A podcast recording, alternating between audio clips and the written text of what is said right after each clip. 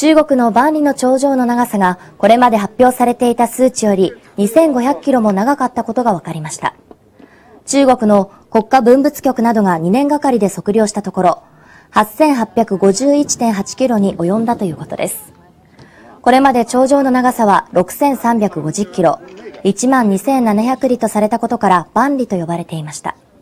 来年までにさらに調査が行われる予定で、その結果によってはさらに長くなりそうです。